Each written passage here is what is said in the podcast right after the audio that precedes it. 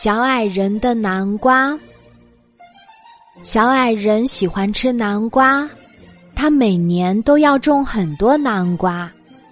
小矮人很勤劳，很辛苦。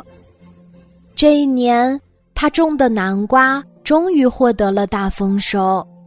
他数了一下，地里的南瓜一共有一百零一个呢。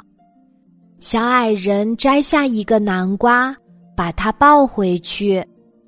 南瓜和小矮人的身体差不多大，这样抱回去要走很多的路，好累的。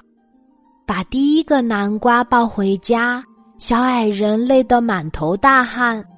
他想：“哎呀，地里还有一百个南瓜呢，这样一个一个抱。”该抱到什么时候才抱完呀？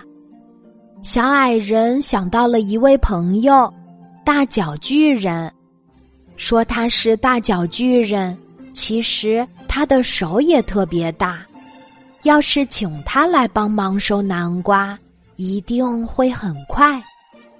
小矮人给大脚巨人打电话，大脚巨人说：“啊，收南瓜呀！”这种事情对我来说真的是太容易了，我马上就来。大脚巨人很快就来了。是啊，对小矮人来说，大脚巨人真的是太巨大了。南瓜地在哪里？快带我去！大脚巨人说。小矮人站在大脚巨人的肩膀上指路。他们很快就来到了南瓜地。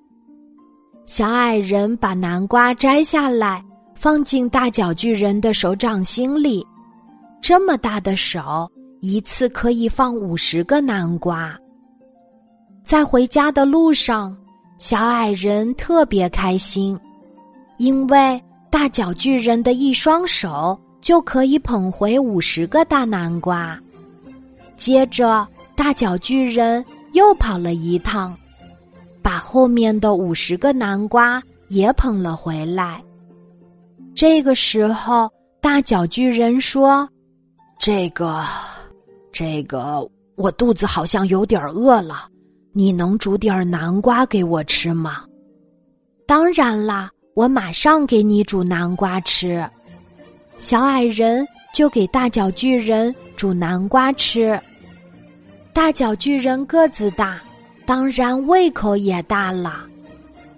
他吃了一个又一个，吃了一个又一个，煮南瓜真是好吃啊！最后，大脚巨人一共吃了一百个南瓜。他说：“啊，我现在终于吃饱了，再也吃不下了。”大脚巨人回家去了。这个时候，小矮人只留下了一个南瓜没有煮，这是他今年最后留下来的收成。小矮人睡觉之前在想：看来明年再收南瓜的时候，我还是自己一个一个抱回家来比较好吧。今天的故事就讲到这里，记得在喜马拉雅 APP 搜索“晚安妈妈”，每天晚上八点，我都会在喜马拉雅等你，小宝贝，睡吧，晚安。